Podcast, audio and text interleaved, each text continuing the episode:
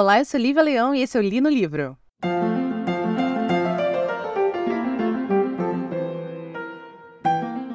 Feliz Halloween a todos que comemoram Halloween, feliz dia do Saci a todos que comemoram o dia do Saci. O importante é comemorar uma datinha macabra, porque, né, afinal de contas, não tem nada mais gostoso do que comer docinhos e tomar pumpkin spice latte e se vestir de qualquer coisa para ter uma desculpa para beber com os amigos. Então, por isso que eu adoro Halloween. Eu faço aniversário em outubro, então para mim é mais um motivo ainda para comemorar, para fazer festa e tal, tal, tal. E hoje, infelizmente, terminamos também o nosso especial Halloween que vocês ouviram durante as quintas-feiras de outubro. Esse episódio em específico era para ter sido lançado na quinta-feira passada, mas aí eu tive o problema lá de não conseguir gravar. Então estou trazendo para vocês o que tá tudo bem, porque aí a gente acaba comemorando com um episódiozinho extra essa data tão legal que é o Halloween. E o conto do King de hoje é, se chama Eu Sou o Portal, mas há muito tempo atrás, quando eu peguei pela primeira vez esse livro para ler, que é o livro Sombras da Noite, ele não se chamava, na edição que eu li há em Belém do Pará, eu devia, sei lá, ter 13, 14 anos, ele não se chamava Eu Sou Portal, ele se chamava Eu Sou Umbral da Porta. Umbral, para quem não sabe, é como se fosse a batente, né, da porta. Mas eu gosto desse, desse título Eu Sou Umbral da Porta, porque tem uma coisa meio meio espiritismo no meio desse desse desse título, né? Já que, segundo o espiritismo, quando você morre e aí você não, sei lá, não é uma pessoa muito evoluída, você vai para esse essa dimensão chamada umbral, que você sofre, paga seus pecados, enfim. Não vou entrar em detalhes porque também não sou não sou espírita e nunca fui. Mas você, então acho que dá, dá um peso a mais para esse título original, a palavra umbral. Porém, agora nessa nova, nessa última versão, o nome é Eu Sou o Portal.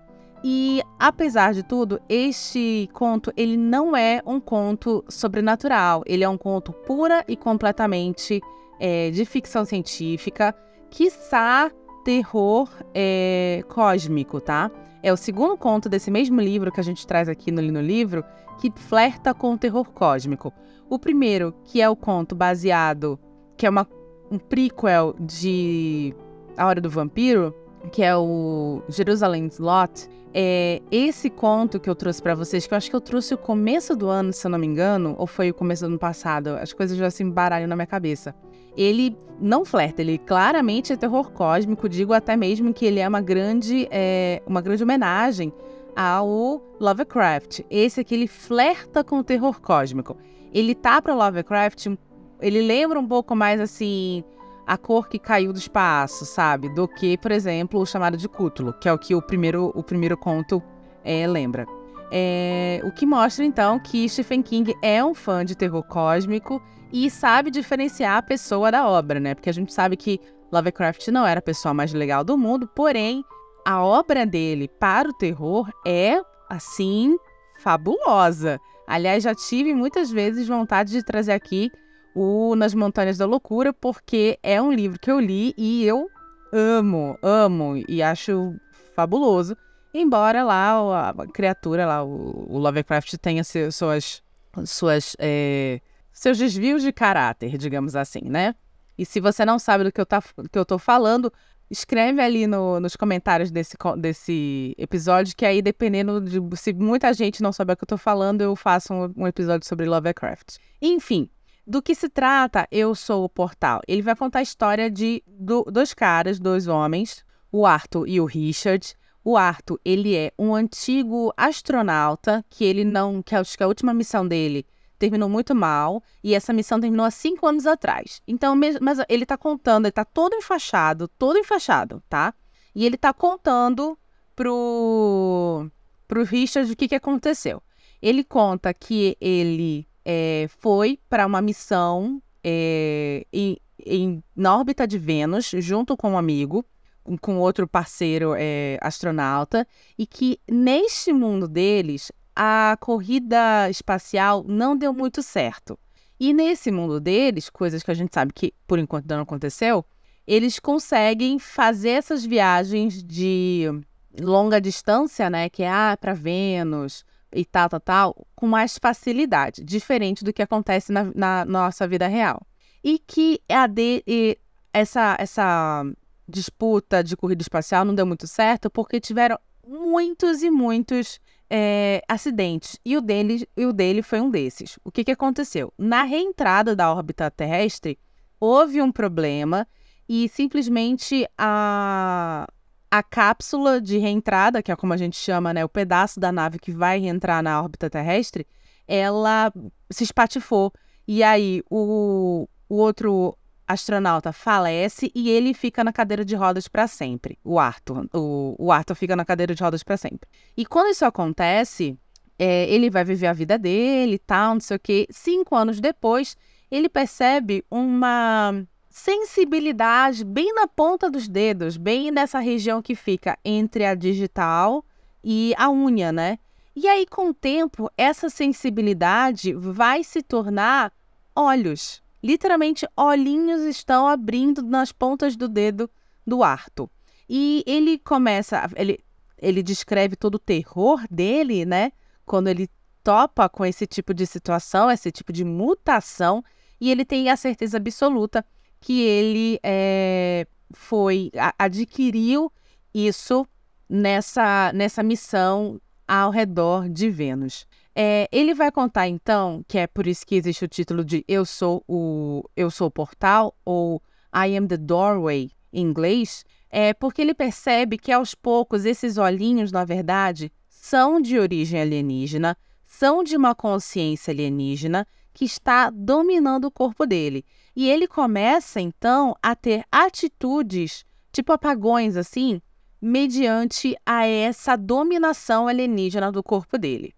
Ele não sabe porque demorou cinco anos para isso se desenvolver, mas ele sabe que é o que está acontecendo. E o conto começa, né, é, com ele falando assim: olha, eu matei o um menino. E aí você vai entender depois que não foi ele que matou, e sim foram as criaturas que dominaram o corpo dele.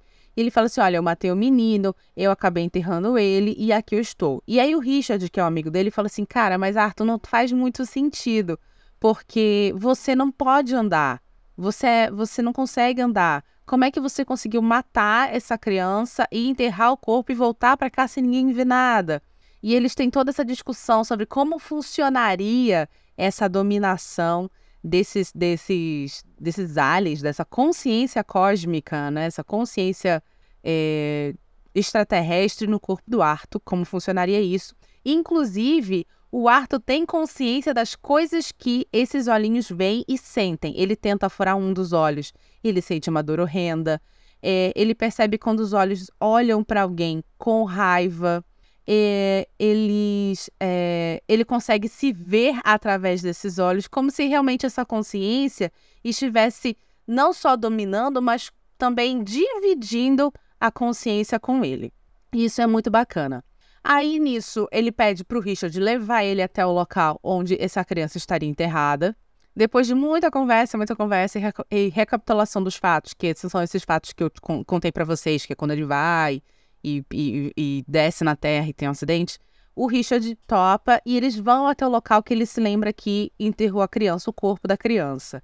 Ele chega lá, não tem nada. O Richard então duvida muito do que está acontecendo e acha que ele está com algum tipo de problema é, de ordem é, emocional e mental, provavelmente um, um pós. Um, um, transtorno de estresse pós-traumático, né, do acidente que ele sofreu.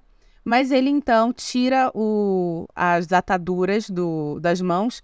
E aqui é muito bom, porque assim, eu acho esse conto fabuloso. E quando eu li a primeira vez esse conto, eu achei ele incrível.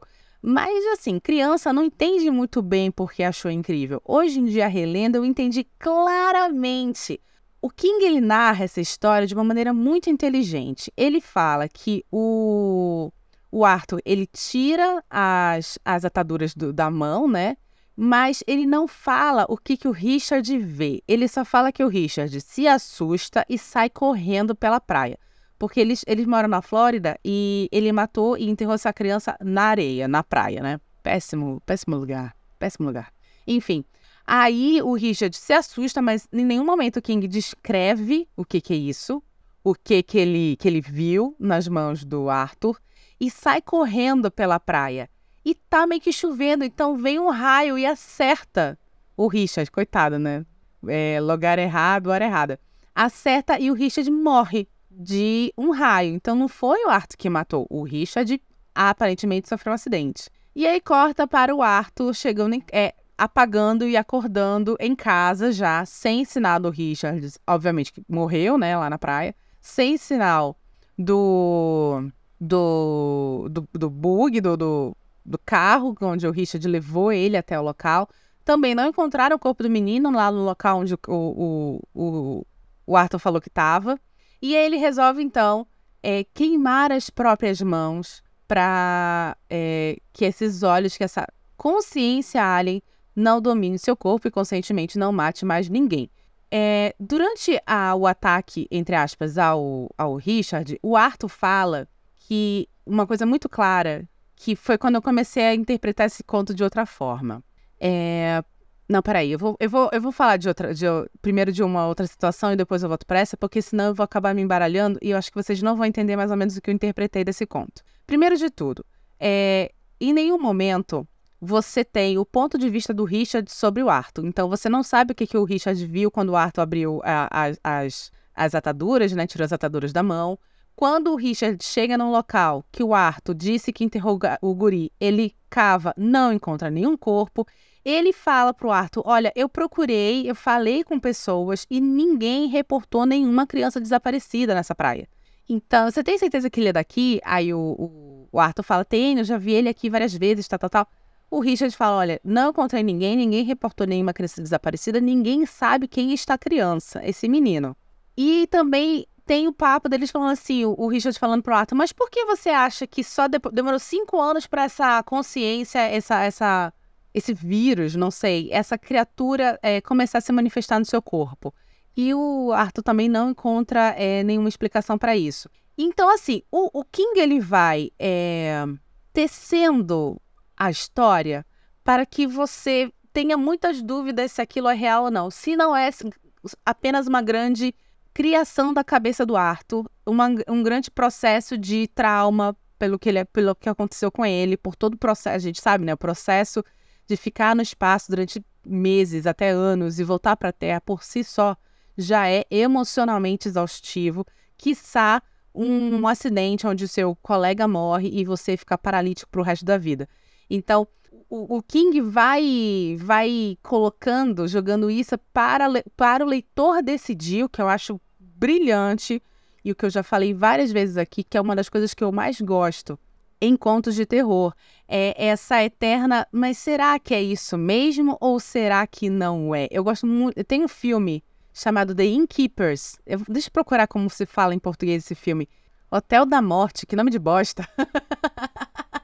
ele é um filme de 2011 que eu particularmente adoro e ele é exatamente isso. É, é uma é a história de um casal de amigos que tá numa.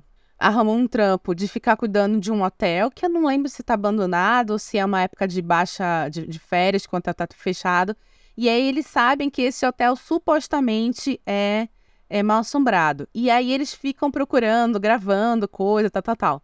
O mais bacana do Innkeepers é que apenas um deles, um, a, a menina do casal, é assombrada, começa a ter situações paranormais ali dentro. O cara não. Então você sempre fica em dúvida se a menina tá louca ou se realmente a menina é, tá vendo coisa e por algum motivo o cara não. A mesma coisa eu falo do livro do Exorcista, que é um livro muito legal. Quando, no livro do Exorcista, o, a história é contada pelo ponto de vista do policial que está investigando o caso e não como, por exemplo, do, do filme, que é contada pelo ponto de vista do padre. Então, é, eternamente, esse policial que está acompanhando esse caso, ele está ali tentando entender se essa criança, ela é realmente uma criança que tem um problema de, de, de ordem espiritual, ou se ela é uma criança que, sei lá, vítima de abandono e abuso, porque o pai não sei o quê, porque a mãe sei lá o quê, papapá, e ela está manifestando é, esse tipo de situação que, na verdade, tem um fundo ali psicossomático. Esse tipo de questionamento, esse tipo de dualidade durante a, durante a história, de terror especificamente, eu amo. E é isso que o King me dá aqui.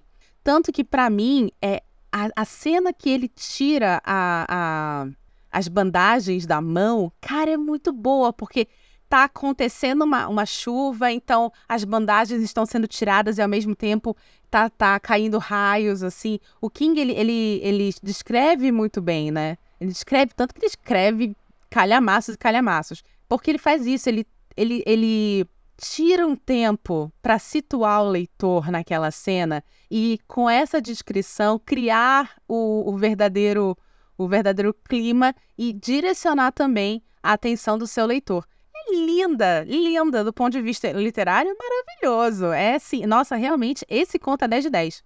E quando ele omite a informação do que, que o Richard viu ali, ele, ele tá fazendo isso, ele não tá te dando a interpretação de bandeja.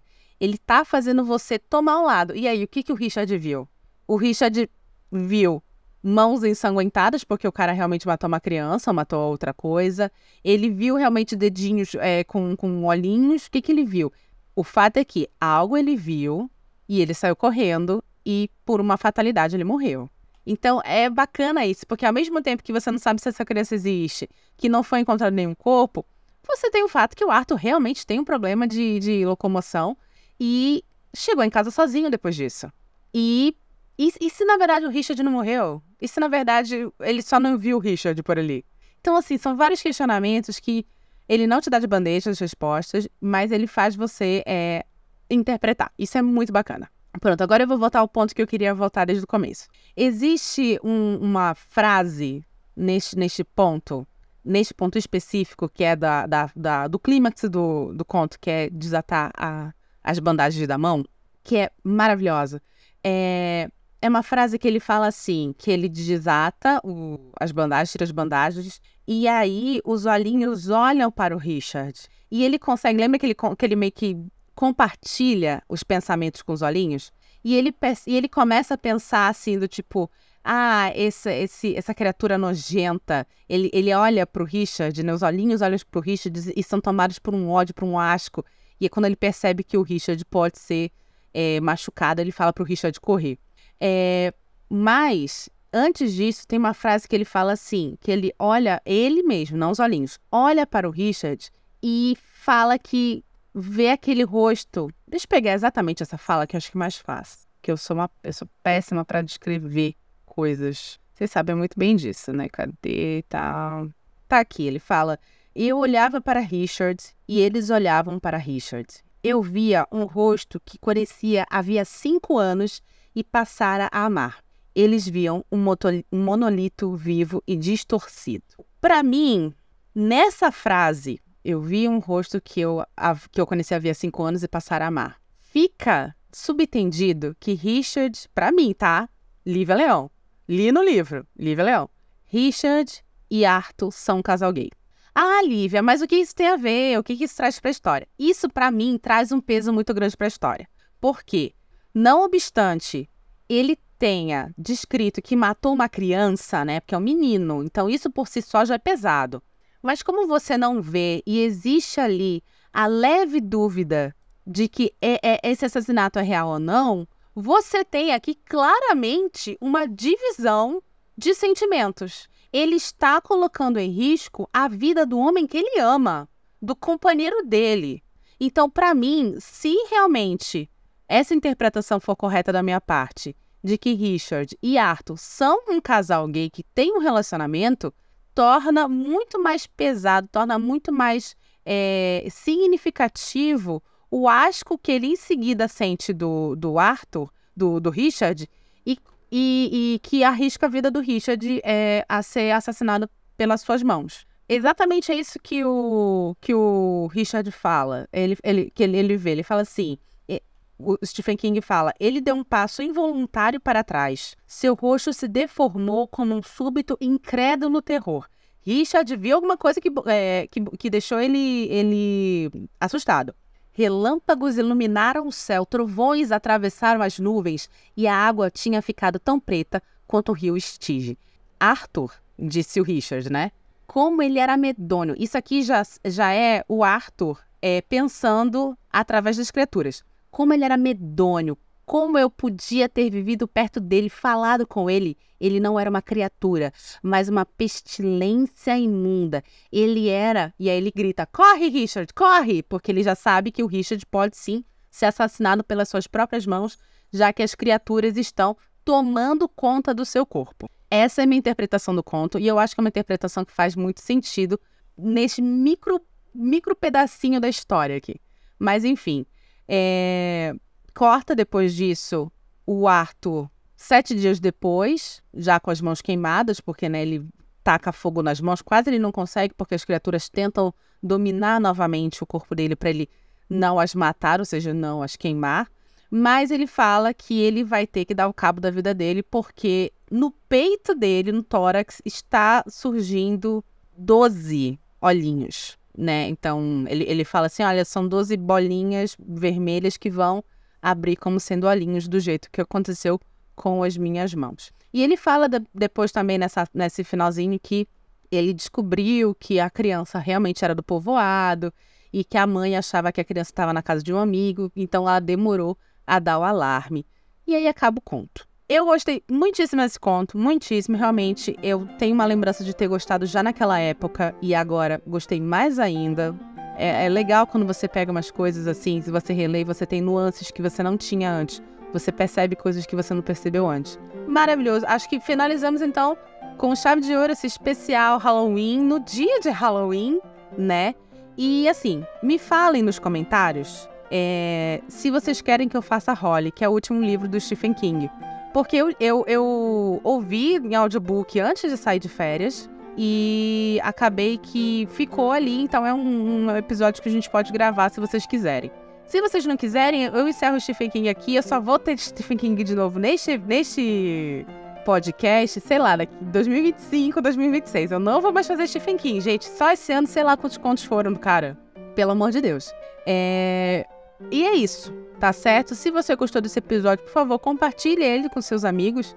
É... Nós estamos nos principais agregadores de podcast, agregadores pagos, agregadores públicos. Você, a gente está no Google Podcast, Spotify, Amazon Music e agora Audible. A gente tem vários, várias opções para você.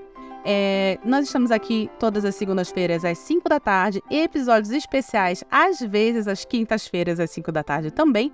Por favor, assine a nossa newsletter. Hoje já não dá mais para você receber a de Halloween, mas você pode se inscrever ainda no link abaixo para receber a newsletter de novembro, que vai ao ar no último, que vai ser enviada para você, na verdade, no último dia de novembro, tá bom? Eu sou Lívia Leão e esse foi o Li no Livro.